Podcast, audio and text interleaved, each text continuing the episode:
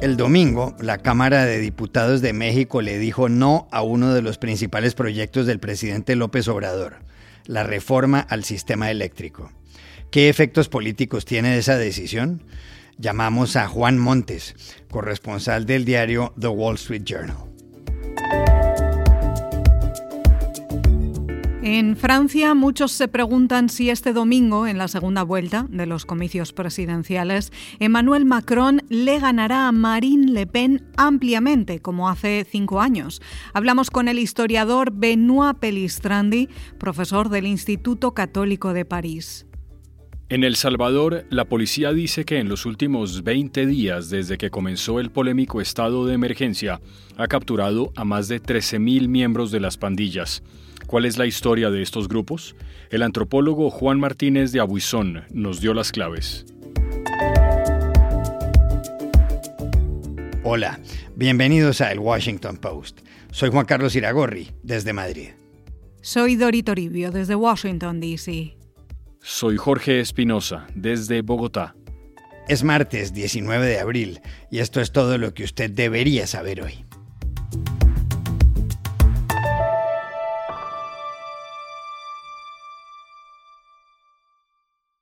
El domingo la Cámara de Diputados de México le dio la espalda a una de las principales iniciativas del presidente Andrés Manuel López Obrador, la reforma al sistema eléctrico. En la Cámara, compuesta por 500 diputados, se sometía a votación el proyecto de la llamada Ley de la Industria Eléctrica, sancionada por el presidente hace un año. El proyecto pretendía que buena parte de la energía del país fuera producida en las plantas de la Comisión Federal de Electricidad, la CFE, que es una empresa estatal, y no por las compañías privadas.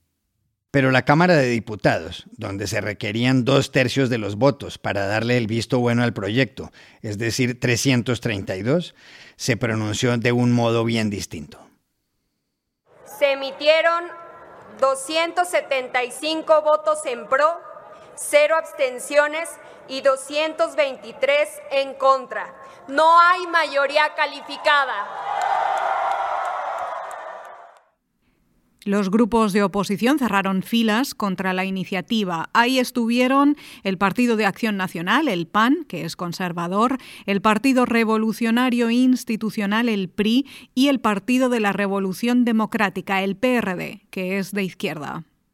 Ayer lunes, López Obrador, que encabeza el Movimiento de Regeneración Nacional, Morena, y cuyo gobierno termina a finales de 2024, se manifestó.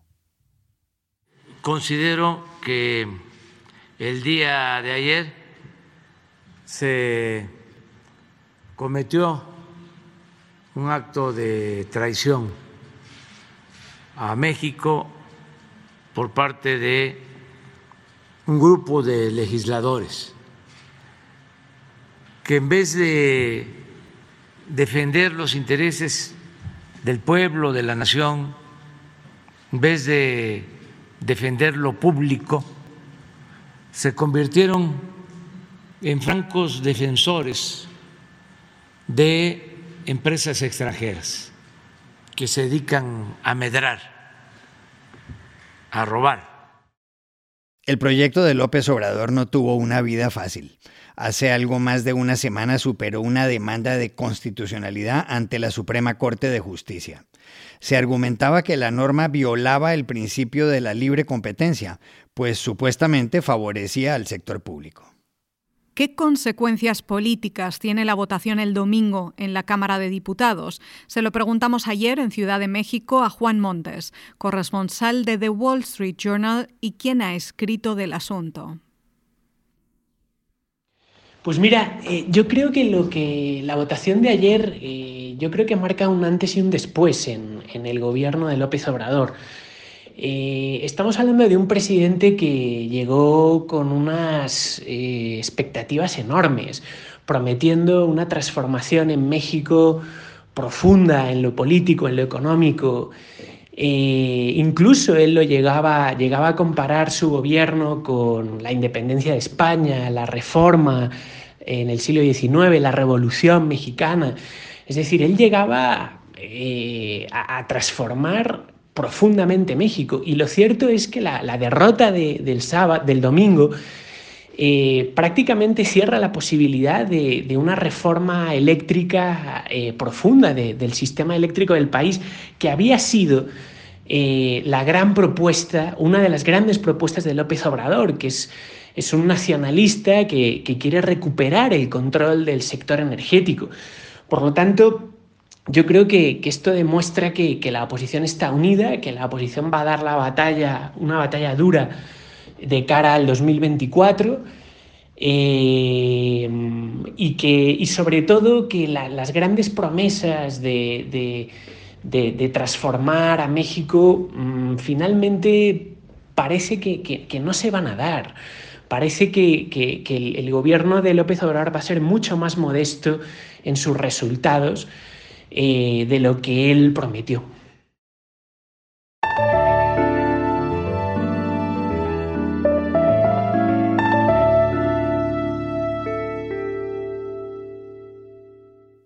Dentro de cinco días se define el futuro de Francia. Será este domingo 24 de abril cuando tiene lugar la segunda vuelta de las elecciones presidenciales. Hay dos candidatos, el presidente centrista Emmanuel Macron y la ultraderechista Marine Le Pen. Macron y Marine Le Pen ocuparon los dos primeros lugares en la primera vuelta el domingo 10 de abril. Macron, del partido La República en Marcha, consiguió el 27,8% de los votos. Marine Le Pen, de Agrupación Nacional, el 23,1%. Detrás quedaron el izquierdista Jean-Luc Mélenchon con el 21,9% y el populista de derecha radical Eric Zemmour con el 7%. Más abajo, Valérie Pécresse, del Partido Conservador Los Republicanos, con el 4,8%, y el ecologista Yannick Jadot, con el 4,6. A los ecologistas y a los jóvenes se dirigió Macron el domingo pasado en Marsella. Les dijo que la votación de este 24 de abril es un referendo a favor o en contra de la ecología y también a favor o en contra de la juventud. Le 24 avril, c'est un référendum pour ou contre l'écologie. Le 24 avril, c'est un référendum pour ou contre notre jeunesse. Marine Le Pen hizo igualmente campaña el fin de semana. En Aviñón dijo que la gente no debe poner en duda la victoria, que jamás ha estado tan cerca. Añadió que será la victoria de Francia para todos los franceses y concluyó, Viva la República, viva Francia. Je sais combien la volonté de notre peuple est puissante et combien sa détermination à reprendre le contrôle est forte. C'est pourquoi, mes amis, ne doutons pas dans la victoire. Elle n'a jamais été si proche. Ce sera la victoire de la France, une victoire pour tous les Français. Vive la République, vive la France. A estas alturas de la campaña hay dos datos llamativos. El primero, la popularidad de Macron es del 40%, más que la que tenían al final de sus mandatos sus antecesores François Hollande y Nicolas Sarkozy. Y el segundo dato, en la primera vuelta electoral el pasado 10 de abril, el 58% del voto fue para los radicales y los populistas. Algunos creen que este domingo sucederá lo mismo que hace 20 años, cuando en la segunda vuelta los socialistas de Lionel Jospin votaron por el presidente conservador Jacques Chirac para impedir que llegara al poder el ultraderechista Jean-Marie Le Pen, padre de Marine Le Pen. Dori, según la encuesta de la firma Ipsos de ayer, Macron logrará este domingo el 56% de los votos y Marine Le Pen el 44%. Hace cinco años, hace cinco años, él consiguió el 66% y ella el 34%. ¿Se repetirá el resultado? Eh, se lo preguntamos al profesor del Instituto Católico de París, el historiador Benoit Pelistrandi. El resultado de estas elecciones presidenciales será seguramente bastante distinto de las elecciones del 2017 Entonces eh, vimos una movilización republicana, un reflejo republicano que permitió a Emmanuel Macron aglutinar un voto de izquierda centrada y de derecha moderada en contra de la posibilidad de la llegada de Marine Le Pen en el poder. Por otra parte, también es verdad que el debate televisivo del 2017 dio una imagen realmente malísima de Marine Le Pen que no estaba preparada.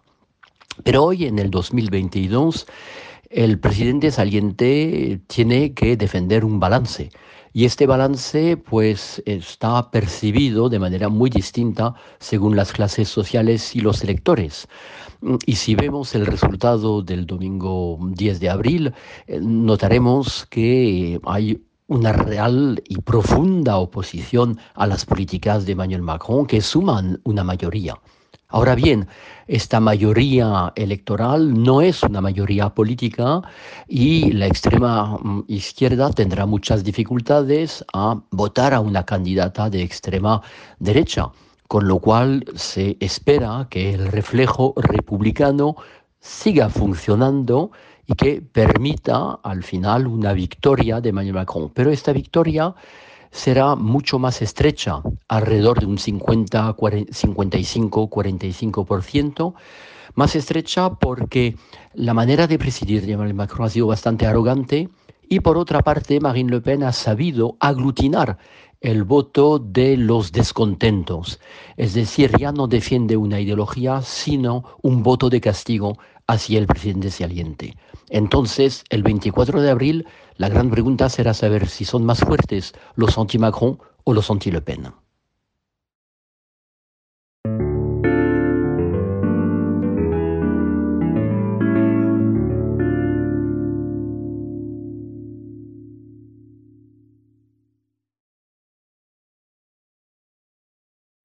La policía de El Salvador dijo ayer que desde que empezó el estado de excepción, a finales de marzo, ha detenido a más de 13.000 integrantes de las poderosas pandillas, también llamadas maras, de ese país. El estado de excepción lo aprobó la Asamblea Legislativa el 28 de marzo, a pedido del presidente Nayib Bukele, y fue criticado por varias ONG de derechos humanos porque limita las libertades. Pero Bukele, a quien gobiernos como el de Estados Unidos consideran un presidente autoritario, dijo que la medida era necesaria por la violencia de las pandillas, que aquel fin de semana mataron a más de 80 personas. Los expertos dicen que las maras surgieron sobre la base de un factor identitario y para reunir a muchachos de hogares rotos, y que eso derivó en otros objetivos como el control territorial e incluso el dinero. Y para saber el origen de las principales pandillas, la Mara Salvatrucha y la Barrio 18, llamamos ayer al antropólogo Juan Martínez Dabuisón, que convivió un año con miembros de la primera de ellas. Ambas pandillas se generan en Los Ángeles, en el sur de California, y originalmente la, pandilla más vieja, el Barrio 18, es una, una de tantas pandillas que se formaron con México americanos en en Los Ángeles, en California, alrededor de los años 40, esta pandilla abre sus puertas hacia caribeños y centroamericanos y es por esta razón que está que hay muchos muchos centroamericanos que se volvieron parte de la pandilla Barrio 18.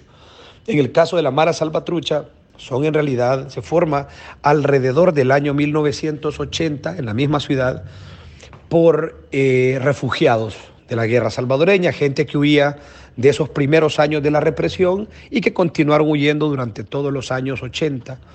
Este grupo, pues, originalmente se llamó Mara Salvatrucha Stoners y eran un grupo de rockeros de, El Salvador que muchos de ellos ya habían tenido acercamiento a las pequeñas pandillas barriales del Salvador o, en el peor de los casos, ya habían pertenecido de alguna forma a los estamentos en conflicto en El Salvador en esos años.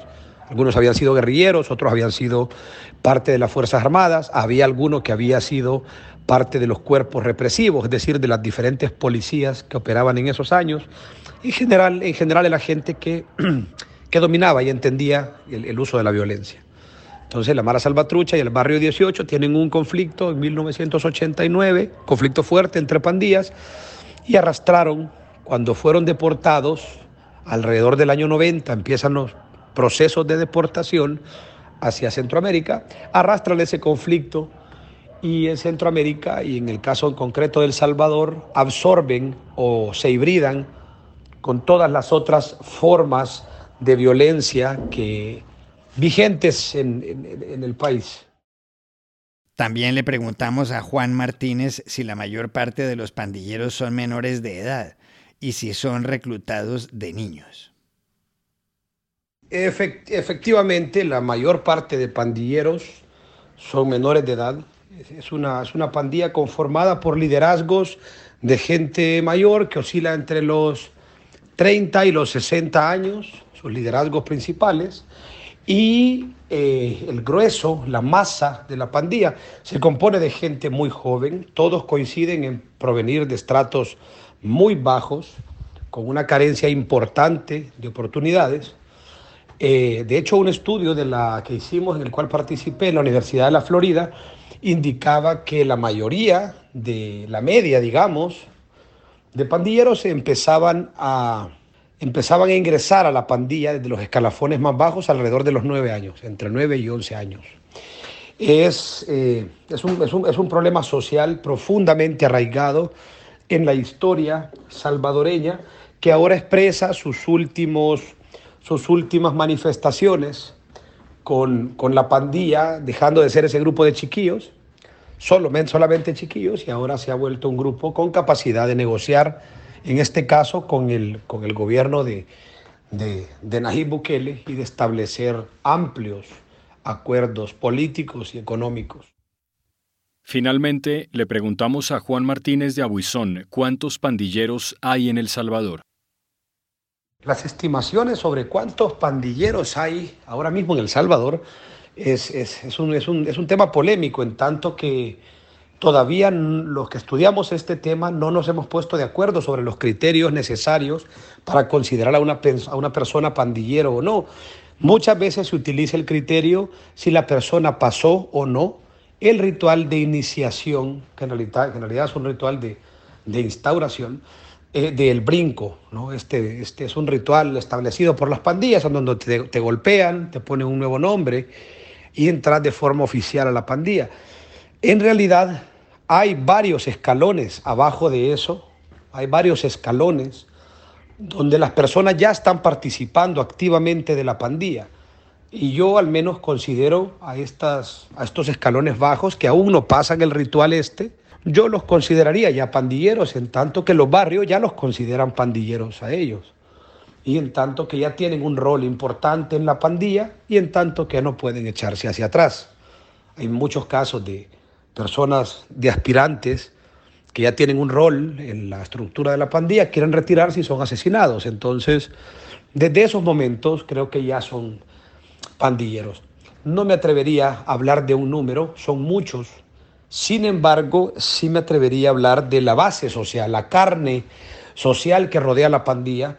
Yo estaría, creo que ahí sí estaríamos hablando de más de 200 mil personas, ojo, no pandilleros, sino miembros de, de, de la base, de la estructura social que de alguna forma se vincula con la pandilla.